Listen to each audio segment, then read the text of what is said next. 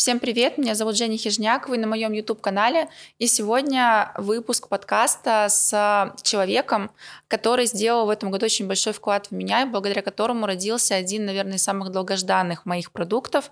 Сегодня в гостях у меня Алла Долгих, методолог, продуктолог и просто волшебный человек. Ну что, я очень рада видеть тебя у себя в гостях, можно так сказать. А, слушай, у меня очень-очень много вопросов к тебе а, и от меня, и от а, моей аудитории, и от клиентов. А, поэтому настраивайся сегодня на продуктивный диалог. Окей. Okay. Давай начнем, наверное, с того, что мы с тобой в наших работах очень похожи. Тем, что помогаем людям глубже, больше узнавать себя и зачастую с тех сторон, с которых они даже на себя не смотрели. И я очень люблю фразу, которая звучит как «если ты не видишь себя, то ты не сможешь построить бизнес». И я знаю, что ты начинаешь вообще свою работу с клиентами с такой большой распаковки. Я сама была твоим клиентом, я знаю, что это такое что я получаю в конце. А, расскажи, на что похож этот процесс для тебя и почему ты начинаешь с него, почему вообще а, методология продукта, казалось бы, да, но ты начинаешь с человека. Угу. А, давай по порядку. Почему mm-hmm. я начинаю mm-hmm. э, конкретно с этого процесса? Я бы даже сказала, что это мой основной метод э, mm-hmm. создания продукта. Я убеждена, что э, только узнав человека полностью до того момента, до которого мне нужно, э, я смогу ему помочь и сделать продукт, который будет его продолжением, который будет его отражением. Просто давай представим ситуацию, когда приходит эксперт, э, неважно в какой нише, и говорит мне, у меня, в общем, есть задумка, я хочу такой-то, такой-то, такой-то продукт, сделай. Э, если я не задам ни одного вопроса, даже самого банального по поводу того, а как он вообще видит, как он себе представляет, как это будет и так далее, то получается, если я ухожу дальше делать продукт, продукт будет не эксперта, продукт будет мой. Mm-hmm. Я пойду исследовать рынок, я найду какие-то, может быть, лучшие практики, все это структурирую, как мне кажется, но это будет мой продукт. Есть эксперты, которые приходят с таким запросом, говорят, у меня нет времени, можно мне сделать, пожалуйста, продукт вот на такую тему. Я отказываюсь. Я не беру в работу, потому что мне, как минимум, мне не интересно, а, а как максимум мне просто хочется, чтобы на рынке были а, как можно более качественные продукты и как можно более аутентичные. А, все почему? Ну, мне не все равно, как аудитория эксперта на это отреагирует. И мы же знаем, что к нам идут либо те, кто mm-hmm. уже похож на нас, либо те, кто хочет стать такими же, как мы. И, соответственно, если продукт не будет отражением эксперта, продолжением его, а, то будет ожидание реальность. А, сначала будет одна картинка, а, человек у тебя купит, он доверится, он захочет к тебе прикоснуться. Я просто видела такие продукты, когда приходишь экспер- к эксперту, а там в уроках совсем не то. Ну, то есть либо видно, когда человек заученные тексты читает по суфлеру, да. Я понимаю, а, когда человек на что-то опирается, но рассказывает своими словами какие-то кейсы, опыт свой, примеры прям вот конкретные. Mm-hmm. Это да, э, ты понимаешь, что человек это проходил, он может тебе на пальцах в прямом смысле объяснить, почему это работает так или иначе.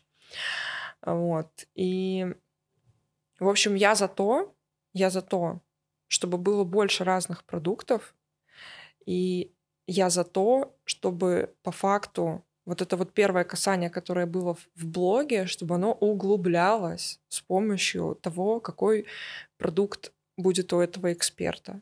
И, соответственно, здесь и лояльность аудитории, здесь любовь аудитории, глубина соприкосновения, и дальше вот это вот путешествие по, всей продуктовой mm-hmm. линейке, оно наиболее вероятно да, если вот все идет так, как должно идти. А, слушай, ну я сама продукты покупаю, я вообще не смотрю э, программу, я иду к экспертам, которые мне откликаются, вебинары не всегда смотрю, захожу там в нужный момент, э, оплачиваю и все, и захожу. Но, безусловно, я для себя отмечаю то, как об этом эксперте говорят другие его ученики. Пока я ни разу не ошибалась. Вот. До какого момента, да, я распаковываю? Угу. Как это вообще все происходит? Я бы описала этот процесс как смесь коучинговой сессии, в некоем роде психотерапии, мозговой штурм, а, распаковка меня как его аватара. То есть на самом деле я распаковываю не только эксперта, но и себя как целевую аудиторию этого эксперта. Это, кстати, сейчас очень интересный процесс. А, так было не всегда. Моя распаковка, мне кажется, она модернизируется вместе со мной. У меня добавляется какой-то свой опыт. Я раньше не всегда позволяла себе отдавать э, клиенту прям в момент распаковки то, что мне приходит, да, потому что задача там распаковки вытащить из него, вот. А сейчас это такой очень интересный диалог, и зачастую я как э, аватар, как целевая аудитория эксперта подсвечиваю то, о чем он э, даже mm-hmm. не думал. Вот, соответственно, это такой симбиоз, Поэтому распаковка идет в обе стороны, как ни странно. И это все для того, чтобы создать для этого конкретного эксперта аутентичный продукт. Я никогда не ограничиваю время. Ну, то есть я по своим ощущениям ориентируюсь. Если я чувствую, что мне хватит материала, и мы точно с командой из этого уже что-то сделаем, я могу, собственно, сказать, что все. Но если я чувствую, что мне не хватает, то мы будем встречаться много раз. Вот я все еще привожу, наверное, э, в пример один кейс. У меня был рекорд, это было 20 часов распаковки, это было 10 встреч по 2 часа. Но зато эксперт пользовался материалами этой распаковки потом еще два года, угу. потому что мы распаковали настолько объемно э, и столько всего, что она под каждую тему находила в материалах распаковки то, что было нужно. Ну и распаковку еще нужно правильно уметь пользоваться, а это мы с командой обязательно отдаем, мы рассказываем. У меня нет цели завязывать на себе клиентов и скажем так, подсаживать их на иглу, когда вот значит, следующий поток тебе нужно обязательно прийти ко мне и распаковаться, распаковаться по новой. Мне больше нравится что это будет решение эксперта, если он решит еще раз ко мне прийти, только по какому-то там, знаешь, внутреннему ощущению. Угу. Вот. А так это конечный продукт, когда мы отдаем и рассказываем, как он может а, потом это сделать самостоятельно, на что ему обратить внимание. Ну и, как правило, продукт, который мы отдаем, его можно, наверное, попилить, ну, минимум потоков на 5. А, разных, начиная с чего-то простого и дальше усложняя свой продукт, или не усложнять, а комбинировать, например, что-то. То есть это такой э, трансформер, это тоже такая живая субстанция, с которой клиент потом сможет работать самостоятельно. Его не нужно каждый раз приходить, там, типа, платить э, какие-то деньги и заново проходить весь этот процесс. Вот как-то mm-hmm. так. А, я сейчас, пока тебя слушала, я тоже вспоминала там свой опыт работы с тобой. Я точно совершенно помню, что для меня, вот как ты говоришь, да, про а, там и твою распаковку, и распаковку меня как эксперта. И а, я сегодня тоже записывала один из роликов а, коротких своих, и я говорила о том, что мы узнаем себя через других людей. Да, в этом то, что ты говоришь, а, мне очень резонирует внутри.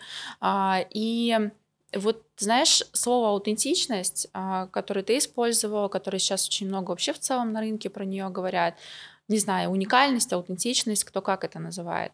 Вот что такое это для тебя? Потому что а, я тут э, в Сколково пошла учиться, ты знаешь, и мы на первом а, занятии а, там нас знакомили между собой, и такое стандартное упражнение, нужно было, значит, найти непохожести, и найти, а, по сути, через непохожести показать свою аутентичность. И я поняла, что а, а там ну, предприниматели, люди бизнеса, многим вообще непонятно это слово, и оно немножко давай так, опошлено, в общем, всей вот этой темы проявленности, а, но на самом-то деле это, по сути, про сильные стороны человека которые отличают его. Ты знаешь, я бы даже сказала, что это комбинация сильных и слабых, и слабых сторон. Уязвимых, давай так а, скажем, а, да. Да, это тоже супер модное угу. слово, которое да. многих триггерит, и во многом оно опошлено в том числе, я хочу сказать. Вот. Вообще, кстати, мы буквально с тобой до того, как э, включить камеры, я тебе рассказывала, что у меня сейчас в Авгике безумно интересный предмет — история религии. Угу. И э, самое интересное, что когда преподаватель рассказывал нам про даосизм, э, почему я купила себе книгу Лао Цзи, потому что там про естественность и про возврат угу. к самому себе. Угу. И, кстати, там еще есть э, прекрасное слово инициация. Угу. Это как новое рождение, и угу. ты можешь начинать заново сколь угодно раз, когда угу. тебе этого хочется. Так вот, а, когда ты максимально приближен к самому себе, у тебя все получается само собой. Это сейчас не тренды из Инстаграма, это, это Лао Цзы много тысячелетий тренды до, до нашей эры. да. Вот. Понятное дело, что все циклично, да, mm-hmm. все учения цикличны, mm-hmm. все это кто-то уже когда-то написал, мы просто сейчас это переосмысливаем. Для меня а, прекрасное и пошлое слово аутентичность это про банальную возможность быть такой, какая я есть, mm-hmm. и проявляться так, как мне хочется. А, для меня аутентичность моя личная в том числе, что я спокойно могу рассказывать о том, о чем мне хочется, не думая о том, осудят меня или похвалят меня. Для меня это разговаривать матом, не знаю, все, все что угодно, да, носить странные вещи, вести себя, не знаю, как это может быть. В общем, а, то, как мне нравится, mm-hmm. то, как мне нравится проявляться, и для меня вот это аутентичность. И почему я это слово употребляю в контексте продукта? Потому что по факту любой хороший продукт — это опыт, который прожил тот эксперт. Потому что все мы сколь угодно можем быть теоретиками прекрасными. Все, что мы не прожили на практике, все, что мы да, не прожили на собственном опыте, мы не сможем этому адекватно научить. Вот. А я как практик, как человек, который все пробует ну, практически сразу, какие-то новые знания я сразу стараюсь приземлять на себя, посмотреть, сработало, не сработало, прижилось у меня, не прижилось, нравится, не нравится, что-то себе оставляю, что-то отметаю. Вот все то, что я себе оставляю, оно встраивается, и я считаю, что это тоже становится частью моей аутентичности. А, мы развиваемся, у нас меняются ценности, у нас меняются взгляды на очень многие вещи. И, например, то, что мне казалось вообще, может быть, ненормальным еще пару лет назад, сейчас для меня абсолютно нормально, и я иначе к этому отношусь. Mm-hmm. Значит ли это я что я предала там себя, и я не аутентична. Нет. Это означает, что я принимаю себя э, в разное время, э, в разных состояниях и ипостасях такой, какая я есть. Вот для меня Короче, это естество для меня. Вот mm. просто азм есть, знаешь, про эту штуку. Знаешь, очень важную вещь сказала. Вчера вела эфир, про это много говорила. Сейчас же очень модно менять, менять себя, а, идти там к изменениям. В шапке профиля у каждого второго написано там а, меняю твою жизнь, меняю тебя. А, но мой принцип, он вот очень созвучен тоже с тем, что говоришь ты. А, возвращать к себе, да, и мне нравится, что распаковка это как раз про то, что ты учишься видеть стороны, которые уже в тебе есть, угу. то, что уже в тебе есть, и проявлять это, а не, не знаю, там, вырезать себя под какой-то шаблон конкретный, который сейчас, не знаю, будет приносить успех на рынке. И знаешь, вот ты сейчас рассказываешь об этом во всем, и по сути, там, многие тебя знают как методолога, угу. да, но а, тема-то достаточно, ну, глубже, да, и это вообще про тебя как а, человека, который работает непосредственно с продуктом и создает продукт в там, контакте с экспертом. То есть это про продуктологию. Не знаю, можно ли тогда говорить. А, но это угу. сейчас тоже э, модное слово. Угу. Я у себя в шапке профиля, да, mm-hmm. в жирной строке я зовусь продуктологом только потому, что сейчас ищут по этому ключевому да, слову. Понятно. А вообще, если мы говорим правильно, это продукт. Типа продукт mm-hmm. Вот. Угу. Ну, это, ну, это чуть корректнее будет. Продуктолог для меня не очень благозвучное слово, но я его употребляю только потому, что сейчас это модно, его употребляют все, многим так понятней просто, и все. Ну, понятно, мы говорим на языке клиентов, поэтому да. в целом окей. Скажи, пожалуйста, вот я очень часто слышу вопрос от своих клиентов, когда пора да, то есть на каком этапе пора идти к методологу, ну, в данном случае, да, мы будем говорить mm-hmm. шире, потому что для меня все-таки тоже методология какой-то, ну, не знаю, можно так говорить или нет, ну, устаревший инструмент, когда ты только смотришь в методику. В но, последовательность да, некую, в, в алгоритм. Да. Но пропускаешь супер важные шаги, как, например, ну, правда, там, да, а, портрет целевого клиента, мы про это тоже сейчас с тобой поговорим, насколько это важно. А, и я там, ну, по своему опыту понимаю, что я поздно пришла. Но опять же, потому что мне казалось, что я там все и так могу сама. И я вижу сейчас, что у многих есть вот это чувство внутри, но а, видя разницу, как было до и как было после, там нашей, да, с тобой mm-hmm. работы, я понимаю, что просто очень многие вещи я реально не видела, да, там то, что я могу дать, потому что я живу там в своем этом панцире, и мне кажется, что, господи, это же так, э, ну, типа, банально, это же просто рутина жизни. А когда ты начинаешь об этом рассказывать людям, понимаешь, что для них это вообще целый новый мир. Mm-hmm. Вот как, на твой взгляд, если не знаю, какие-то критерии, по которым можно понять, что вот сейчас мне точно нужно уже идти там. Я mm-hmm. тебе больше хочу сказать. Есть люди, которым не нужно. Угу. Ну, э, просто потому что, ну вот, например, э, мне точно не нужно, потому что у меня есть образование продукта, угу. и я все эти этапы знаю сама. Мне нравится эти все процессы проходить самостоятельно. Допустим, если мы говорим про мой продукт, который существует, от, безотносительно услуг, которые у меня есть. Мне очень нравится ковыряться в этом самой. Вот. И я, в принципе, изначально пошла заниматься продуктовой историей еще в IT, потому что я поняла, что очень интересно именно вот это вот все поэтапно. То есть изучить, протестировать гипотезы, посмотреть, насколько это бьется с видением моим и команды, сделать из этого что-то другое, посмотреть потом, как минимально жизнеспособная версия поведет себя, бета-тестирование, вот это вот все. Мне просто это нравится. И я уверена, что я не одинока. Я mm-hmm. уверена, что еще есть большое количество людей, которые сами с удовольствием погрузятся в это, и получится охрененный результат. А, здесь я бы, наверное, порекомендовала идти в такую историю, да, в такое, скажем, некое партнерство методологическо-продуктовое, наверное, пожалуй, точно тем, кто почему-то начинает сомневаться, угу. кто чувствует, что не понимает, как это дальше развить. Вот, то есть, знаешь, есть финансовый потолок, а вот есть продуктовый потолок, когда тебе кажется, что ты уже, ну, все сделал. И ты знаешь, что самое интересное, а, бывают такие продукты, которые не нужно улучшать, угу. которые и так сами по себе прекрасны. Я вообще, а, как потребитель, очень люблю простые продукты. А, просто потому, что я сама стараюсь объяснять, там, допустим, своим ученикам, и сейчас вот у меня два человека пришло в обучение, я стараюсь доносить это супер простым языком, и они такие говорят, блин, что правда? Настолько все просто? Я говорю, ну тогда, я говорю, не нужно усложнять, мы привыкли все усложнять. Вот.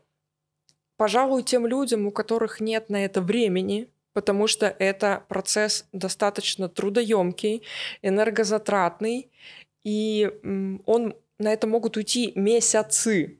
Если у человека есть обязательства какие-то, например, я не знаю, кто-то работает в найме и не понимает, как из суток вычленить какое-то количество часов, ну то есть он не может себя клонировать и пойти там заниматься аудиторией и еще что-то.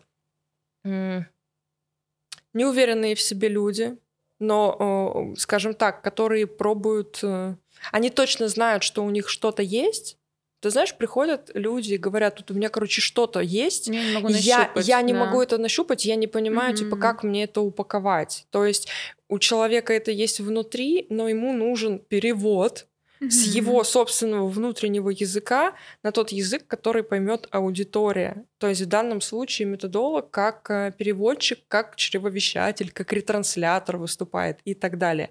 И просто помогает потом докрутить вот эти вот смыслы до супер простых и понятных. Вот.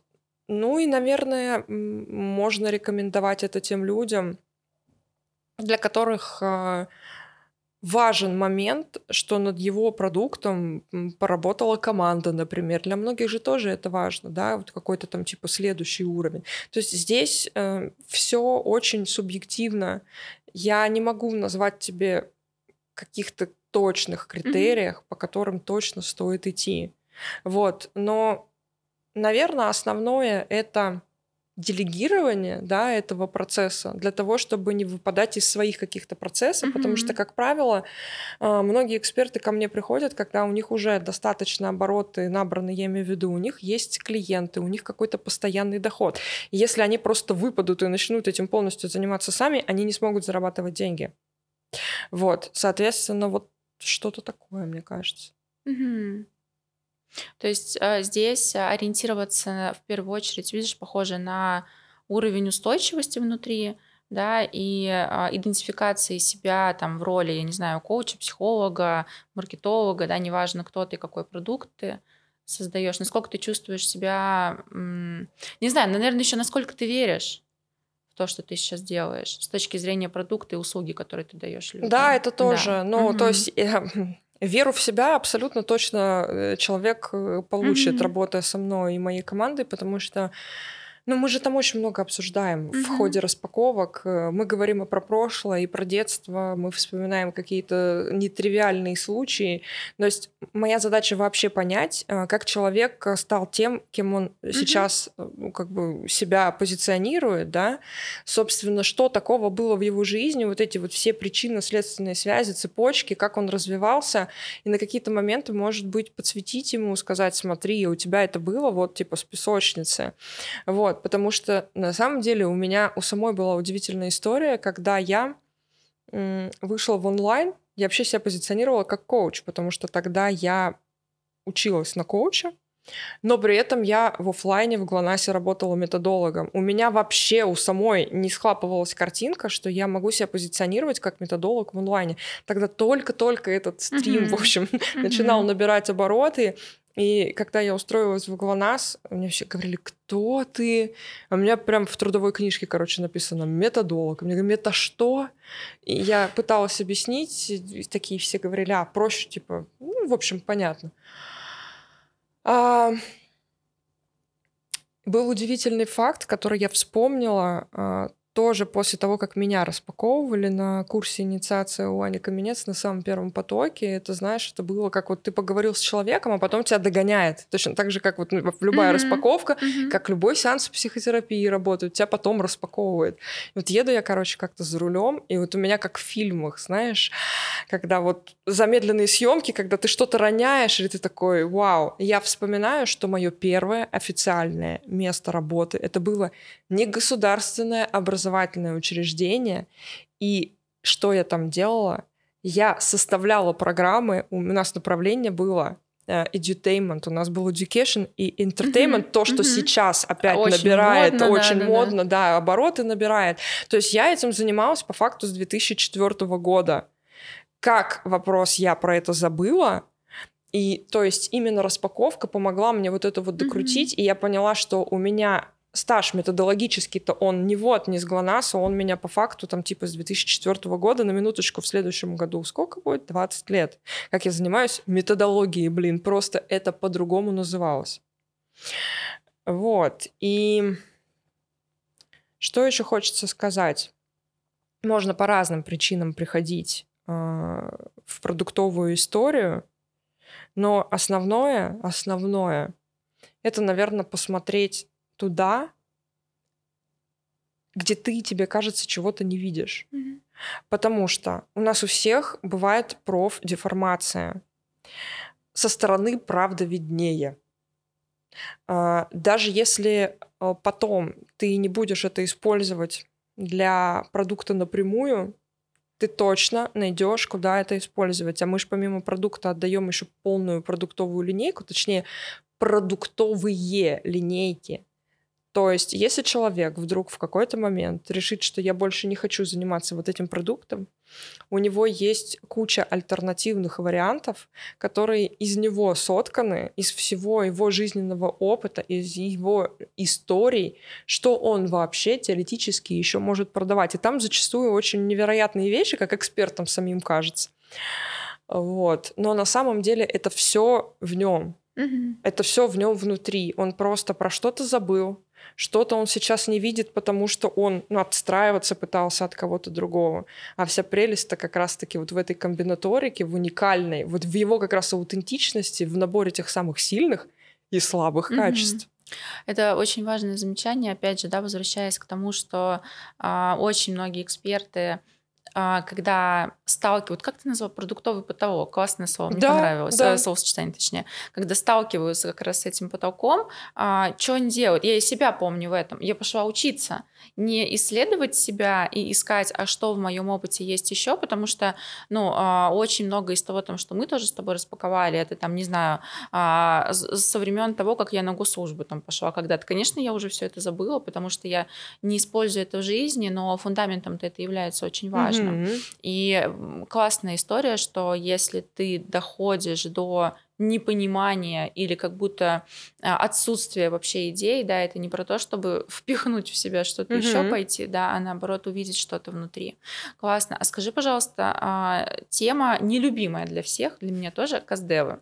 О, почему, не почему, кстати, почему так не любят эту тему? Блин, вот это тоже вопрос, почему так не любят. Я не любила до тех пор, пока я не поняла, что если, во-первых, обозвать это, обозвать, извините за выражение, но именно так, а, не знаю, мне нравится интервью, да, во-первых, подобрать слово, которое не такое страшное, потому что для многих КСД, видимо, ассоциируется с чем-то, не знаю, айтишным, вот каким-то таким сложным, но на самом-то деле это очень классный инструмент познания, во-первых, себя через аудиторию. да, Давай понятно. начнем то, что э, КАЗДЕВ сокращенно вообще это Customer Development, и это Развитие, отдельная да, методология да. создания продукта в том числе.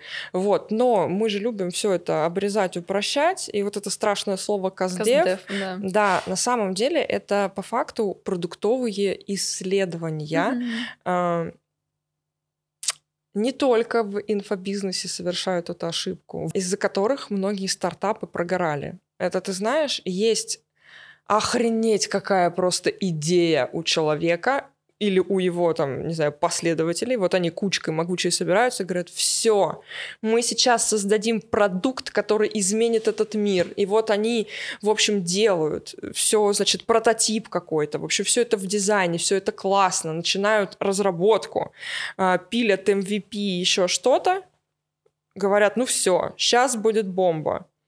А, Начинается тестирование, аудитория говорит, ну, типа, непонятно, неинтересно.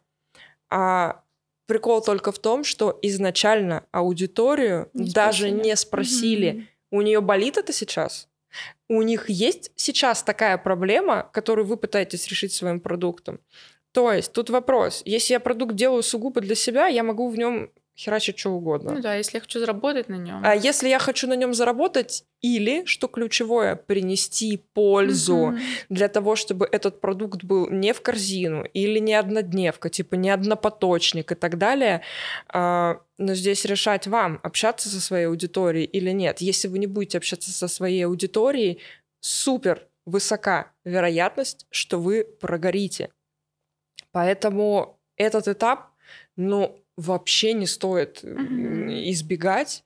А, Если вам некомфортно, а, вопрос к вам, почему вам некомфортно общаться с собственной аудиторией, это, ну, как бы, типа, звоночек, может быть, Мгм. сходить в психотерапию, Мгм. может быть, поковыряться, может быть, у вас был какой-то супер негативный опыт, да, с клиентской историей.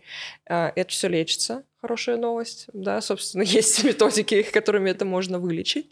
Вот, а, если, опять же, у вас нехватка времени, да, потому что это такой объемный процесс, вы всегда можете прийти к тем людям, которые этим занимаются. Мгм. Вот, но я во время распаковок, понятное дело, мы по поводу аудитории общаемся непосредственно с самим экспертом. И я представляю часть его целевой аудитории.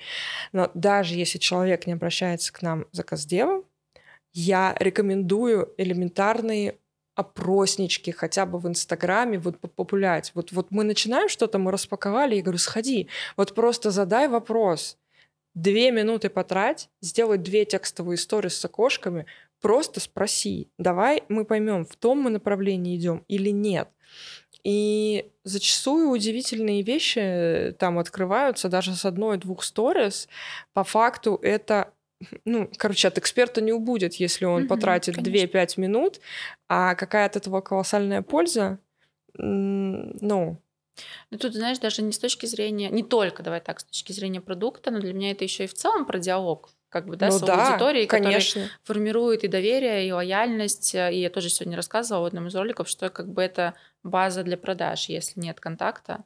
Конечно. А, я тоже помню, что у меня было, знаешь, у меня были мысли а, стандартные, да, а, если я их спрашиваю, значит, я сама не знаю, вот эта вот история, да, а, или там, а людям это не нужно, то есть очень много фантазий, и вообще отсутствие, я поняла, что отсутствие каздевов и интервью в практике, оно просто рождает огромное количество фантазий, опираться на которые невозможно абсолютно. Но если ты на них опираешься, ты как бы и к нулевому результату приходишь.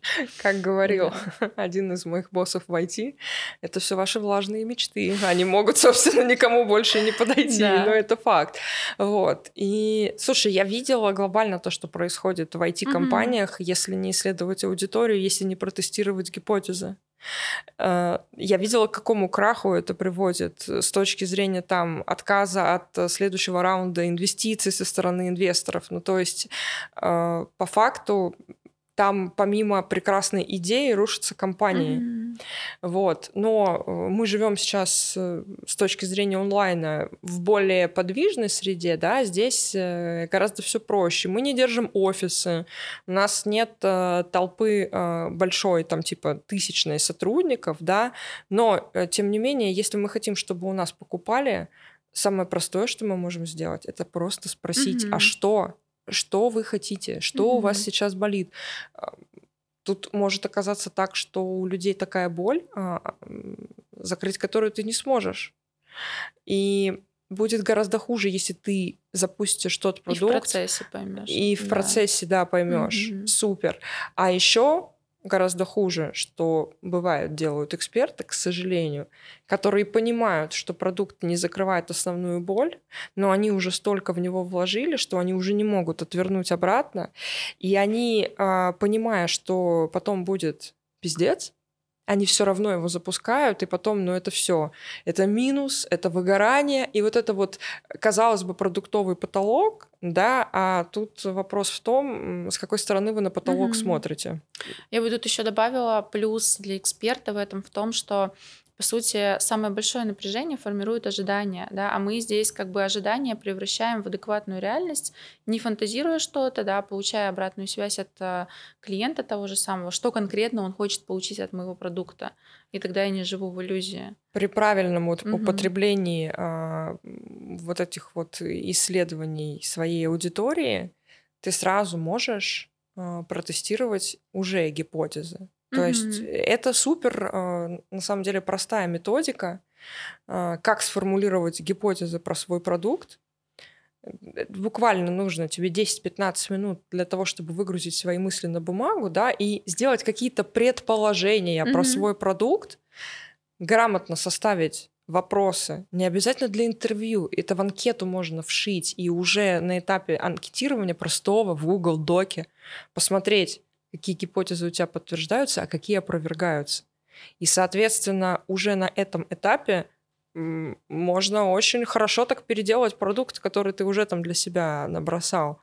Вот. Но многие этим почему-то пренебрегают, что печально. Угу.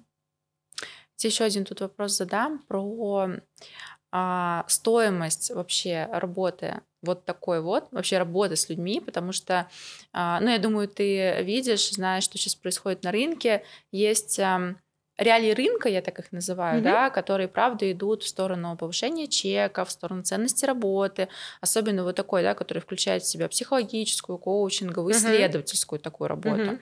А, есть а, там другая часть рынка, которая там живет немножко в других каких-то реалиях, которые там опираются, не знаю, на то, чтобы считают там часы работы, а, ну, какие-то метрики, которые на самом деле не показывают всю ценность, mm-hmm. да, потому что ценность того, что там, я не знаю, тебя распакуют, и ты можешь потом на этом реально заработать миллионы в прямом смысле mm-hmm. этого слова, да, это подтвержденная там а, жизнью информация.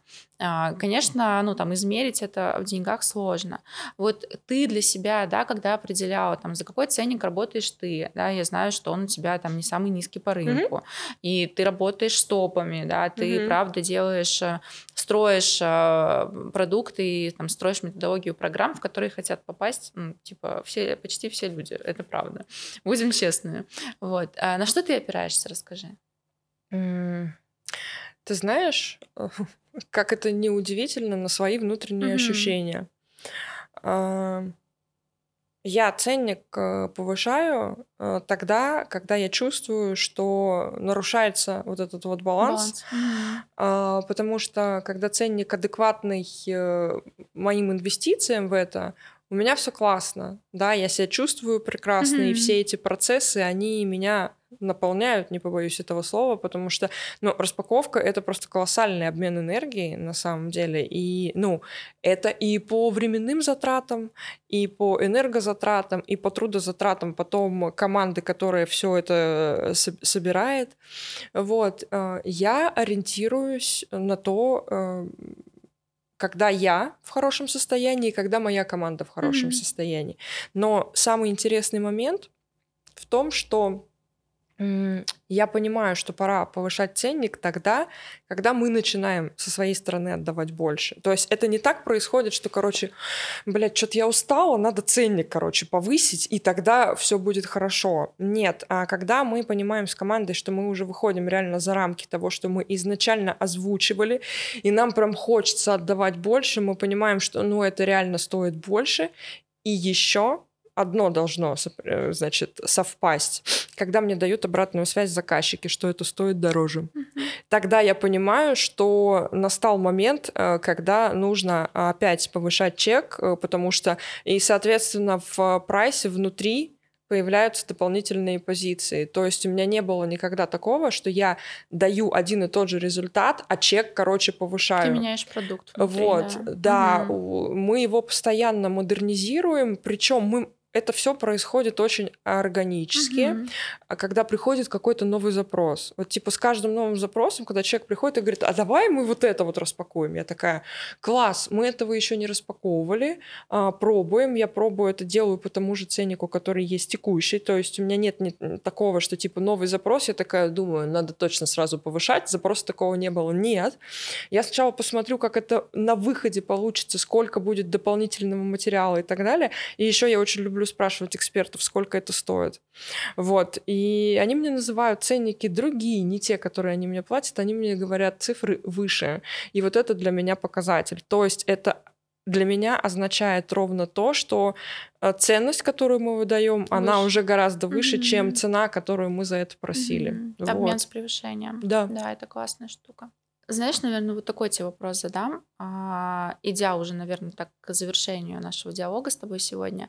Вот ты очень много взаимодействуешь с людьми, очень много а, чего достаешь из них. Ты сказала, что очень многое меняется в тебе в том числе, да? Не меняется скорее, а ты с чем-то ближе в себе становишься. Да.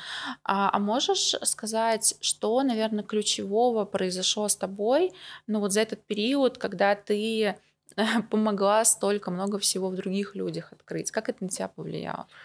А, на меня это влияет, короче, каждый человек, с которым я соприкасаюсь, и распаковывая его, я а, по факту какие-то вещи в себе в прямом смысле прорабатываю. Угу. То есть я, он мне рассказывает какие-то свои истории из жизни. То есть по факту происходит то, что происходит от хороших сторис в Инстаграме, знаешь, когда люди ловят инсайты, когда это такой вау, прикольно, с этой стороны я не смотрела. То есть по факту для меня мои распаковки других людей — это психотерапевтический сеанс. Мгм. Это, ну, то есть это правда.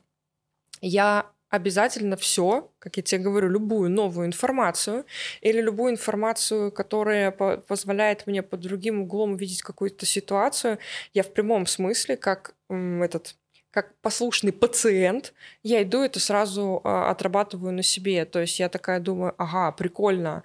И самое интересное, что очень часто, когда мы обсуждаем какие-то моменты, я отдаю свои кейсы как кейсы вот в подкрепление того, что мы Мгм. распаковываем. Вот. а, Я абсолютно точно стала гораздо открытий. А, Я стала гораздо смелее с точки зрения контента. Те вещи, которыми я сейчас делюсь в блоге, мне кажется, еще год назад я бы сказала, что, типа, блядь, я никогда не буду про это Мгм. рассказывать. Вот. а, Для меня это новый уровень свободы. И э, для меня это в том числе способ э, оголиться. Вот, поскольку ну, невозможно, знаешь, распаковать однобоко. Ну, Мгм. то есть э, ты, значит, задаешь вопрос, и человек тебе вываливает А что-то супер, да. а ты закрытый. Вот. И я поняла, я, в общем, с каждым новым разом, с каждым новым уровнем это работает еще круче.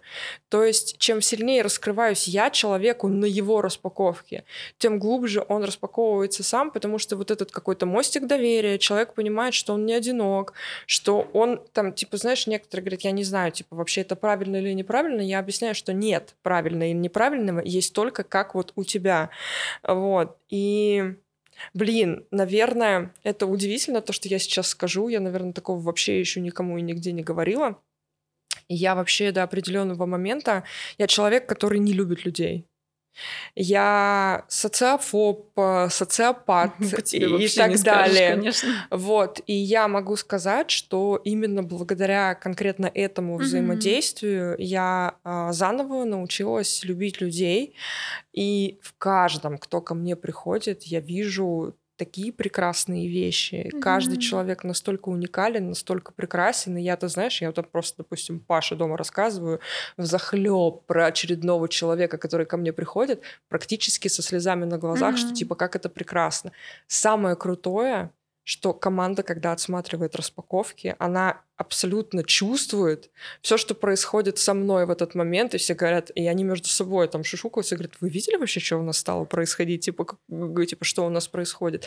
Это очень классно. Вот лично для себя я забираю любовь к людям, это, наверное, самое Мгм. крутое, а поскольку теперь у меня к людям снова есть эти чувства, я не боюсь открываться, Мгм. и я вот уязвимость я не люблю это слово, а, потому что на самом деле, в общем, я к этому так не отношусь. И все люди, которые смотрят контент, которые ко мне приходят и говорят, ты такая смелая, для меня это нормально. Ну, то есть Мгм. вот раскрываться так перед теми, а, к кому я отношусь э, с доверием и с каким-то таким, знаешь, трепетным, что ли, чувством. Вот, я бы так, наверное, сказала. Ну, для меня это звучит, видишь, как то, что ты с собой тоже больше соприкоснулась, Да, да, через вот эту да. историю ам, распаковок. И, э, конечно, тогда ты начинаешь и вообще можешь чувствовать по отношению к другим то же самое. Сейчас сказала про смелость. Давайте финальный свой любимый вопрос задам. Если на весь год твой посмотреть, мы с тобой в преддверии Нового года снимаем выпуск, а какое самое смелое решение твое было в этом году? За что ты себе благодарна? А, за уход из Сбера. Мгм. Я помню, как ты тогда металась внутри. Да, но потому что это я обычное решение принимаю очень легко. Мгм. Оно было легким, но при этом мне было очень больно, потому что я Сбер очень любила и люблю. Я обожаю этих людей, с которыми я там работала.